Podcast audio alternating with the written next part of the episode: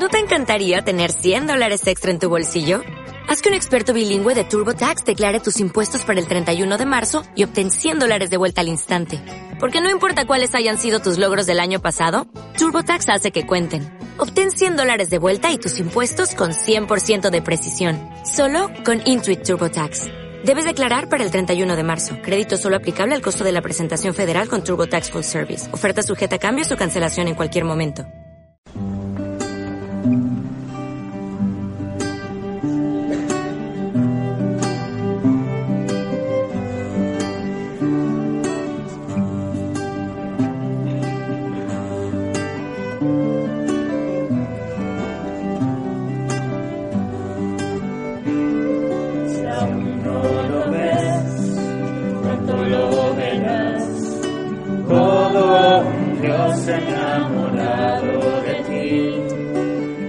Él, que no mentirás. Todo lo hizo para hacerte feliz. Lo que pasa es que el mundo no quiere escuchar. No vaya a ser que vea que entienda y se empape de esta alegría que nos quiere regalar. No vaya a ser que entienda, se convierta y se sane. No temas a la luz, no temas a la paz, no temas a la alegría, no tengas miedo a ser feliz, porque es el camino que se ha abierto para ti porque eres el que es ahora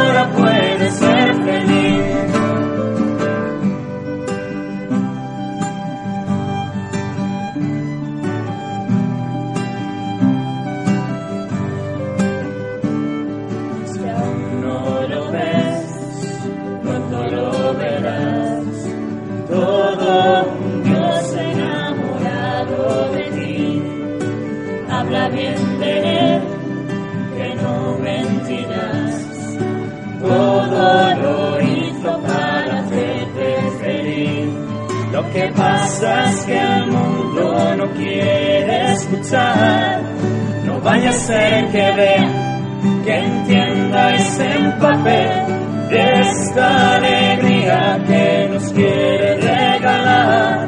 No vaya a ser que entienda, se convierta y se sane. No temas a la luz,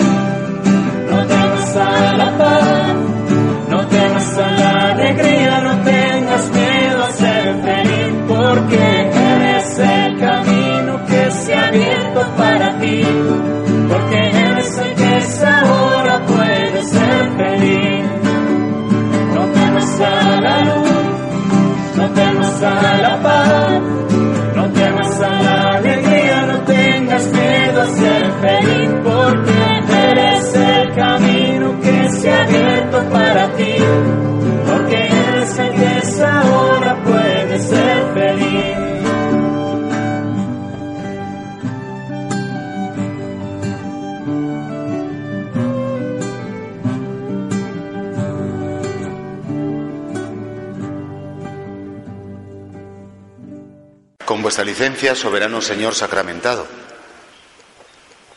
Pues como podéis ver, todavía nos quedan adornos navideños, porque tan solo, o hace menos de una semana todavía, celebrábamos la Epifanía del Señor, o la fiesta de los Reyes Magos, y el domingo pasado el bautismo de Cristo, como el final del tiempo litúrgico de la Navidad. Y Señor, esta primera meditación en comunidad ante ti del año 2018. Es la primera vez que nos encontramos en este año de la era del Señor. Pues como es lógico, queremos al comienzo pedirte el don de la fe. La fe no se conquista, la fe no se aprende. La fe es un don de Dios. Y por eso pedirte la fe, Señor, es pedirte que, que tú nos hagas acoger en nuestro corazón no solamente tu mensaje y tenerlo por verdadero, sino además del mensaje la persona que lo pronuncia, es decir, a ti, como el, el transmisor, la fuente, de donde brota el sentido del universo, el sentido de mi vida y el sentido de, de mi futuro, de la eternidad. Hemos contemplado estos días pasados ese esfuerzo de Dios por comunicarse con el hombre. Y ese esfuerzo de Dios por comunicarse lo hace a través de una carne frágil, de un niño indefenso, que un niño siempre lo que pide es cariño, ternura, protección, como que si las primeras palabras que Dios pronunció al hacerse hombre llegar a la tierra fueran un llanto de, de decir, te necesito, aunque no nos necesite. Y por eso, Señor, pedirte la fe, esa fe que me lleva a saber que tú te interesas tanto por mí, que, que, sales a mi encuentro, que te quieres comunicar conmigo, que tienes algo importante que decirme siempre y que quieres hablar conmigo, que para eso necesito tener el corazón despierto.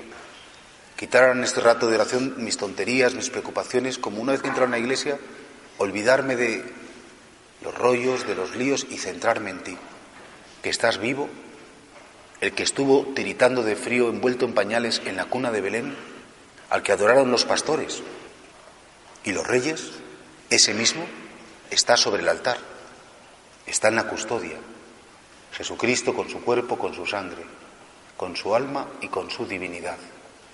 Y es esa fe que nos hace saber, Señor, que esto no va a ser un momento como de catequesis, no es una catequesis, no es un momento de, de subidón emocional, sino que es un querer encontrarnos con aquel que, que siempre me ha buscado. Porque yo no he venido aquí para buscarte a ti, sino que he venido porque tú me buscas a mí y te quieres comunicar conmigo. Pero Señor, aumentanos la fe. Danos el don de la fe. Cuando tengamos dudas, cuando tengamos miedos, cuando tengamos esa experiencia de nuestra fragilidad que nos, nos dice muchas veces, no te esfuerces, no te molestes, no vale la pena. La fe es la que salva. La fe es la que salva. Te ofrecemos, Señor, también, por supuesto, este rato de estar contigo, siempre pues con cada uno que le ofrezca por una intención particular, ¿no? Por una persona querida, por un asunto que me preocupa, por un enfermo, por la iglesia, por un difunto cercano. No sé, cada uno podría, si queréis, como poner una intención de amor.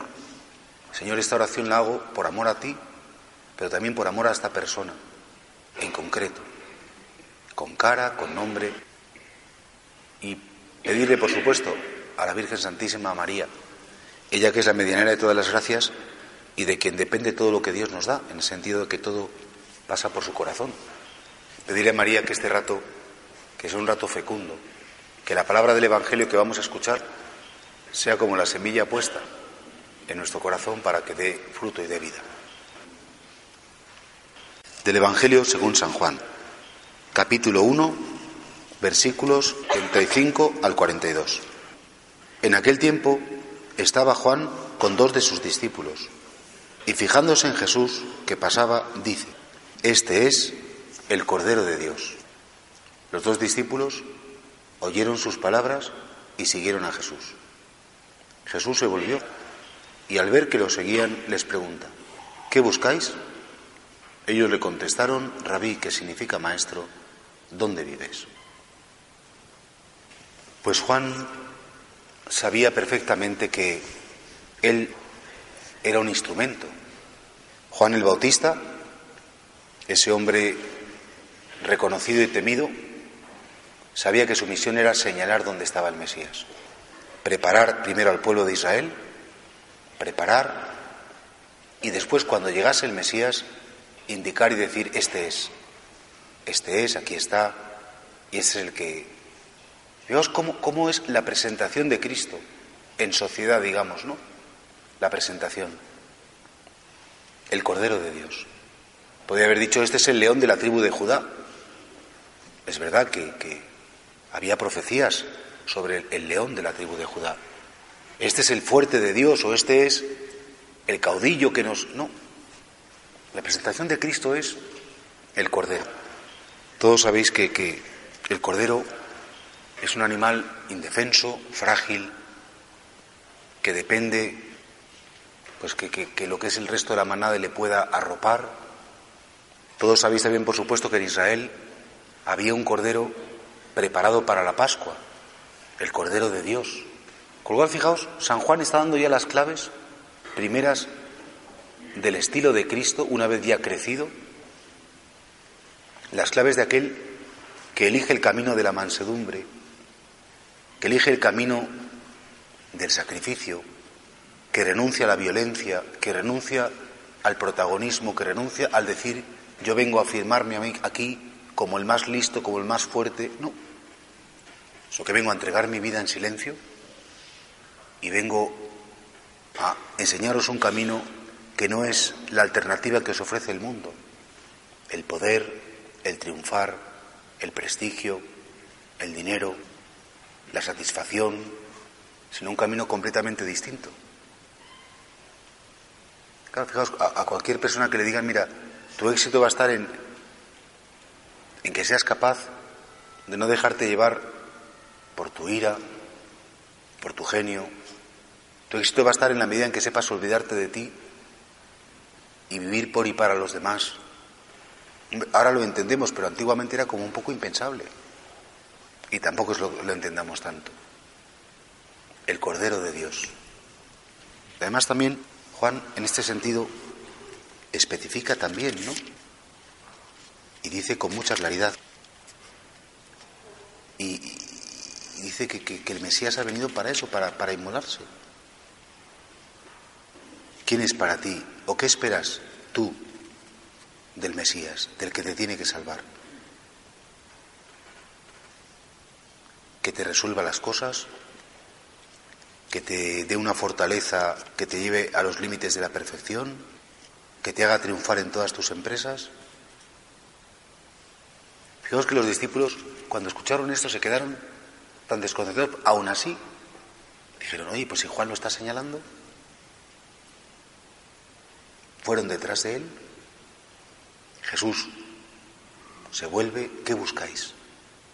¿Qué venís a buscar? Y ellos le contestan, ¿dónde vives? Como diciendo, buscamos estabilidad, buscamos una casa, buscamos un estar en paz interior, buscamos ese, ese sentido de las cosas que, que nos haga, pues, como saber cuál es nuestro sitio en la vida.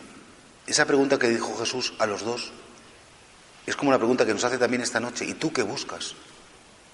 ¿Qué buscas? Los jóvenes, por ejemplo, que estáis esta noche aquí, ¿qué buscáis con, vuestros estudios? ¿Qué buscáis cuando salís los fines de semana? ¿Tomáis copas? ¿Buscas divertirte? ¿Buscas gustar? ¿Buscas que te aplaudan? ¿Tú qué buscas? o los que tenemos más edad. ¿Qué buscas con, con, tu esfuerzo, con, con tus enfados, con tus escapes? ¿Te buscas a ti mismo? ¿Buscas esos ídolos que se nos pueden meter en el corazón? La comodidad. ¿Buscas el aplauso y el reconocimiento general? ¿Buscas salirte con la tuya? ¿Buscas, no lo sé, ¿Qué buscáis? Y es una pregunta que si alguna vez no nos la hemos hecho, es que no nos hemos encontrado con nosotros mismos. Porque todo ser humano tiene una razón para seguir luchando, para seguir levantándose cada mañana y enfrentarse a la vida por algo, por algo. ¿Qué buscáis? Yo creo que cada uno tendría que como que ser muy sincero. Señor, yo hasta ahora he buscado tonterías. Hasta ahora he buscado cosas como poco como, como muy frívolas, muy superficiales. Me gustaría, Señor, buscar lo importante. Saber qué es lo importante primero. Y dejarme de una vez por todas de engañar, que no me engañe el mundo con sus mentiras, con sus modelos de felicidad, como tan absurdos, tan fáciles, entre comillas. Una persona que no sabe lo que busca, una persona que no sabe a dónde va, una persona que no tiene una meta y que no se ha trazado un camino, una persona que no quiere avanzar en ese camino es una persona desnortada, es una persona despersonalizada. ¿Sabes a dónde vas? ¿Sabes el camino? ¿Sabes qué hay en la meta?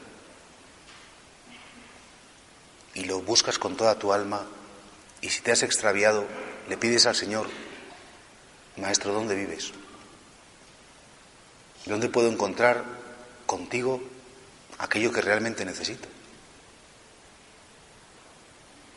La, verdad es que cuando uno es joven se cree que tiene toda la vida por delante y como, como que desperdicia la vida. Y desperdicia tantas ocasiones, pero según van pasando los años ya verás, como te darás cuenta que, que no se puede desperdiciar la libertad, no se puede desperdiciar la gracia, no se puede desperdiciar las personas que forman tu familia o que la van a formar, porque no te has parado nunca a pensar qué buscas y qué quieres, porque has buscado equivocadamente o donde no, no tenías que buscar. Maestro, ¿dónde vives? ¿Dónde puedo encontrar la paz? ¿Dónde hay un hogar estable donde yo pueda ser yo mismo y tener que dejar de fingir y tener que dejar de poner caras de cara a la galería que no soy yo realmente? Pues vamos a, respondernos a estas preguntas que el Señor nos hace cada uno. Si vamos detrás de ti es que buscamos algo, Señor. Pero a lo mejor hasta ahora he buscado equivocadamente, egoístamente. Me he buscado a mí mismo. Y me he olvidado de que la vida es más que buscarse uno mismo. O he buscado que los que yo quiero, entre comillas quiero, sean como yo quiero que sean, como a mí me gustaría, como yo esperaba, como a mí me imaginaba que tenían que ser las cosas y me estoy buscando a mí, me estoy proyectando sobre ellos mis propios esquemas. Qué importante es saber desear bien, que nuestros deseos sean limpios, que sean auténticos y que no sean egoístas. ¿Qué buscáis? Rabí, ¿dónde vives? Y él les dijo, venid y veréis. Entonces fueron vieron dónde vivía y se quedaron con él aquel día. Era como la hora décima.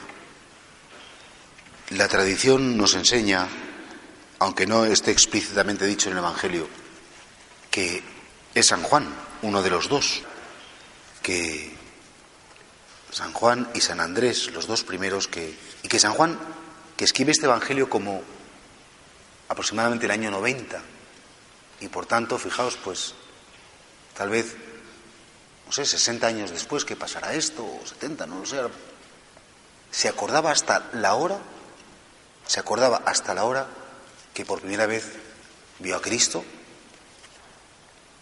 y se quedó con él y le quedó, se quedó ya a partir de ese momento.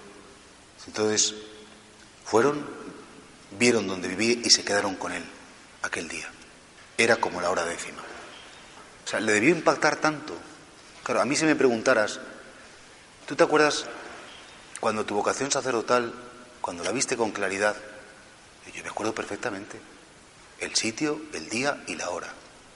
Porque hay cosas en la vida, pues que efectivamente que te marcan. Cosas en la vida que suponen pues un antes y un después. Y para mí ese momento, perdona que sea muy personal, fue un encuentro con Jesucristo tan claro, tan, tan cierto, ¿no? Y de tanta belleza que dije, bueno, pues, pues esto es lo que es, ¿no? Ya había tenido otros, como es lógico. Y a mí me gustaría pedir al Señor hoy, para todos, que todos seamos capaces de tener este encuentro con el Señor. Antes les hablaba a los universitarios que la oración es ese encuentro, ¿no? Porque lo necesito. ¿Tú te has encontrado con Cristo? Tú podrías salir esta noche con alguien o mañana decirle, yo he estado con Cristo. Tú estás loco, si Cristo se murió hace casi dos mil años. No, no, pues yo he estado con Él, porque Él está vivo. Yo he estado con Él y es que además Él me ha hablado y yo le he hablado a Él. Te diría, bueno, pues vete a un psiquiatra, toma las pastillitas. La gente del mundo te dice, tú estás, tú estás perturbado. Y sin embargo, todos los que estamos aquí, estamos con Cristo. Ahora estamos con Él, porque Él está aquí, realmente presente. Y Él te está diciendo cosas. Él está hablando contigo y yo estoy convencido que tú estás hablando con Él porque le estás contestando por dentro. ¿Qué buscas? Y seguro que tú le habrás dicho, Señor, busco la paz, busco que mi familia esté unida, busco lo mejor para mis hijos o para mis nietos, busco llegar al cielo, busco perdonarme a mí mismo, busco, no sé, cada uno buscará unas cosas. Seguro que estás hablando con Él. Y por tanto, estás con el, con el resucitado. Venid y veréis, Maestro, ¿dónde vives? Venid, hacer el esfuerzo. Porque claro, efectivamente, para estar con el Señor, pues hay que dejar, en el caso vuestro habéis dejado vuestra casa, la tele, los libros, la diversión, para, he venido aquí, Señor, ¿dónde vives? Y, me quiero quedar, en el sentido que, pues quiero que, que esto que ha pasado ahora, que pueda pasar en la calle, que pueda pasar en mi casa, que pueda pasar en mi trabajo, que pueda pasar en mis amores, porque, Señor, pues tú nunca me sobras. Y que realmente yo, mi fe viva y mi fe crezca. Antes hemos pedido, Señor, danos el don de la fe. Es verdad que la fe, si no se cultiva, por mucho que Dios te la dé, Señor, regálame una planta. Dice, pero riégala. Si no riega las plantas, pues estas plantas las pusimos aquí el día 24, pues ha habido que regarlas para, para que tengan vida. Las amistades que no se cultivan se enfrían y se pierden. Y si tú no cultivas esa amistad, no cultivas tu fe, en el sentido que no hablas con Él, Maestro, ¿dónde vives? Ven, no tengas miedo, tengas miedo de, de, estar conmigo, no te voy a hacer nada, no te voy a quitar nada, te lo voy a dar todo. Y así pues, San Juan se acordaba tantísimos años después de su primer encuentro con Cristo y no olvidó ninguno. De hecho, San Juan, en su Evangelio, es de una exactitud, los detalles, porque todo lo de Cristo le, pues, le cambió la vida. Venid conmigo y os haré pescadores de hombres, escucharían después. Pues también piénsalo, ¿no? Tú eres una persona que te acuerdas de Dios o que realmente estás con Él. Es una persona que, que le quieres solo para tus necesidades, para tus momentos de apuro. Realmente tu relación con Él es lo suficientemente cariñosa, cordial, como para decirle, pues es como, como, es como no, es mi mejor amigo. Es quien me comprende, es quien me saca adelante, es como alguien que si Él no estuviera no sería yo. De tal modo conseguir que Cristo forme parte de mi identidad, que Cristo forme parte de mí. Yo no soy explicable sin Cristo. Mi vida sería tan distinta. Mi familia, mis amigos. Si Cristo no estuviera conmigo y no fuera que formara una parte de mí, que claro, Señor, que ahora mismo mi vida no es explicable sin ti. No sabría explicarla si tú no estás. Piénsalo. Si has encontrado el lugar donde Cristo vive, Maestro, ¿dónde vives? Y el Señor te contesta, sí, vivo en la, en la creación me encontrarás, porque mantengo en la existencia a todos los seres. Vivo en el sagrario, efectivamente, y en el sagrario me encontrarás. Estoy realmente presente, pero también vivo en ti. Y esto no es una frase bonita, lo decía San Pablo, vivo yo, pero no soy yo, es Cristo quien vive en mí. Es Cristo quien vive en mí. Y vivo de la fe en aquel que me amó y se entregó por mí. ¿Dónde vives? Vivo contigo y vivo en ti. Ven, sígueme, ven y verás. Y ojalá, Señor, que yo te pueda ver, que te pueda reconocer, no con los ojos del cuerpo, que te pueda reconocer en mi historia, tu presencia, que siempre me ha sacado adelante, que te pueda reconocer en mis cruces, porque tú has estado crucificado conmigo, que te pueda ver en mis gozos, porque tú has sonreído cuando yo he sonreído, que te pueda ver en mi trabajo, en mi familia, en mis amores, en mis decepciones. Venid y veréis. Que te pueda ver, Señor, que te pueda ver. Decían que cuando Santa Teresa de Jesús cantaba el ve ante mis ojos, dulce Jesús bueno, ve ante mis ojos, muera medio luego, que le daban arrechuchos espirituales, le daban un flux y se caía redonda de, de un arrebato místico. Porque efectivamente ella quería ver a Dios. Ve ante mis ojos, venid y veréis. Fueron, vieron y se quedaron con él. Y a partir de entonces, la vida de Juan, la vida de Andrés, después Pedro, después Santiago, ya fue distinta. Fue distinta. Andrés, hermano de Simón Pedro, era uno de los dos que oyeron a Juan y siguieron a Jesús. Encuentra primero a su hermano Simón y le dice, hemos encontrado al Mesías, que significa Cristo. Y lo llevó a Jesús. Jesús se le quedó mirando y le dijo, tú eres Simón, el hijo de Juan, tú te llamarás Cefas, que se traduce Pedro. Claro, cuando uno tiene fe, una fe, ella tiene un encuentro con Cristo como el que hemos hablado antes, uno no tiene más remedio que pues que decirlo. No es que vayamos con una pancarta diciendo que soy católico, no. Pero es verdad que las conversaciones, oye, pues sale. Y sobre todo cuando tú quieres a alguien y le quieres bien, le dices, mira, a mí esto me ha hecho mucho bien, me ha ayudado mucho. No sé, imagínate que has comido en un restaurante muy rico y le dices a una persona, oye, en este restaurante se come fenomenal, eh, me lo he pasado muy bien, ha sido súper barato, súper bueno. Pues a tus amigos y a la gente que te importa, lo que a ti te ha ido bien, pues lo dices, ¿no? Yo a veces pienso, ¿sabéis por qué la Iglesia a lo mejor va un poquito a menos? En sentido de los números y tal. Porque somos tan pudorosos de nuestra fe. Y porque a lo mejor incluso, pues, no sé, podemos vivir una fe tan aburrida que hacemos poca propaganda. Y yo estoy convencido que la fe, cuanto más se anuncia, más sólida se hace. Cuanto más valientes somos y decimos, oye, pues creo en Dios, creo en el amor de Dios, creo en Jesucristo resucitado, creo en la Eucaristía, creo en la confesión, creo en la Iglesia. Eso te compromete más. Te compromete más y entonces se va haciendo como más firme. Eso es lo que le pasó a Andrés, que ve a su hermano, que era probablemente pues como su mejor amigo también, además de su hermano, y dijo, oye, Simón, que me he encontrado el Mesías, macho, que, que, que, ha sido alucinante. Tío, que lo tienes que ver. Imagino yo a, San Andrés, bueno, que no era San, Andrés, convenciendo a su hermano, que era un poco terco, además el hermano ya sabéis cómo era Simón Pedro, ¿no? Tío, que te vengas, que venga, que, me dejas de rollo, ¿qué tal? Pues ven, ven y verás.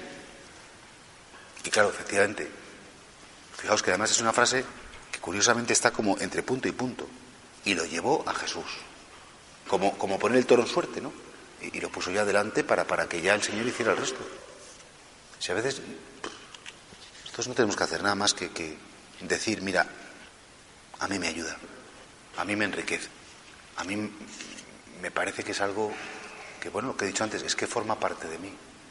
Cuando tú hablas a la gente de tu fe con esta autenticidad, los tontos se reirán, pero es que el, el, juicio de los tontos te tiene que importar muy poco, porque lo que opine de ti un tonto verdaderamente es una tontería y las tonterías no pueden gobernar nuestra vida.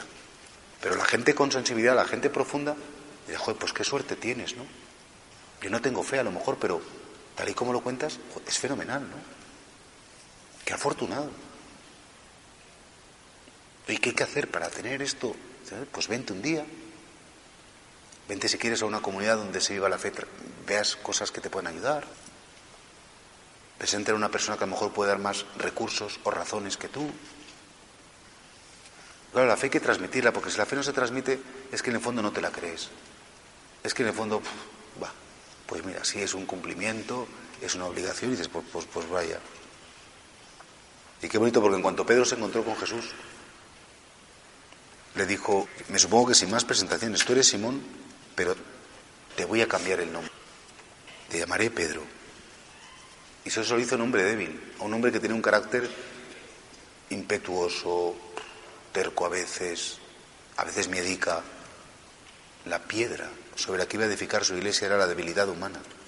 Qué curioso. Pero es bonito porque cuando te encuentras con Cristo, Cristo como que te da un nombre nuevo, un nombre que solo tú conoces, un nombre que habla de tu misión, un nombre que habla del sentido de tu vida. Pregúntale a Cristo también, Señor, ¿y cuál es mi nombre? No el que me pusieron el día del bautismo, que si a lo mejor, pues, está bien, claro, me, me, me identifica civilmente y eclesiásticamente, pero ¿cuál es mi nombre, Señor? ¿Cuál es mi nombre? El nombre que tú me quieres poner. Porque cuando el Señor tiene una tarea, una misión especial para alguien, como que le da un nombre particular. Bueno, pues este es el Evangelio que este domingo la Iglesia nos va a proponer para, para que consideremos. En pocas palabras, ¿verdad? ¿Cuánto dice el Señor? Y ahora que comienza el año y que empezamos ya estos jueves eucarísticos, de lo que se trata es que si tú quieres, pues que la oración que hemos hecho aquí hoy, que tú la puedes hacer si quieres incluso cada día, cógete el Evangelio, ponte en la presencia, entra en la presencia del Señor, entra en su presencia y, y dialoga, deja que Él te diga, que te pregunte, contéstale. Hacer oración no es tan complicado, no es nada complicado, hay que querer hacerla. Maestro, ¿dónde vives? Y Señor, ojalá que yo, pues efectivamente, te encuentre. Había un, lema de un santo muy bonito que es que busques a Cristo, que encuentres a Cristo y que ames a Cristo. Buscarte, Señor, encontrarte y amarte. Sabiendo, bueno, pues que efectivamente tú no, nos esperas ahí.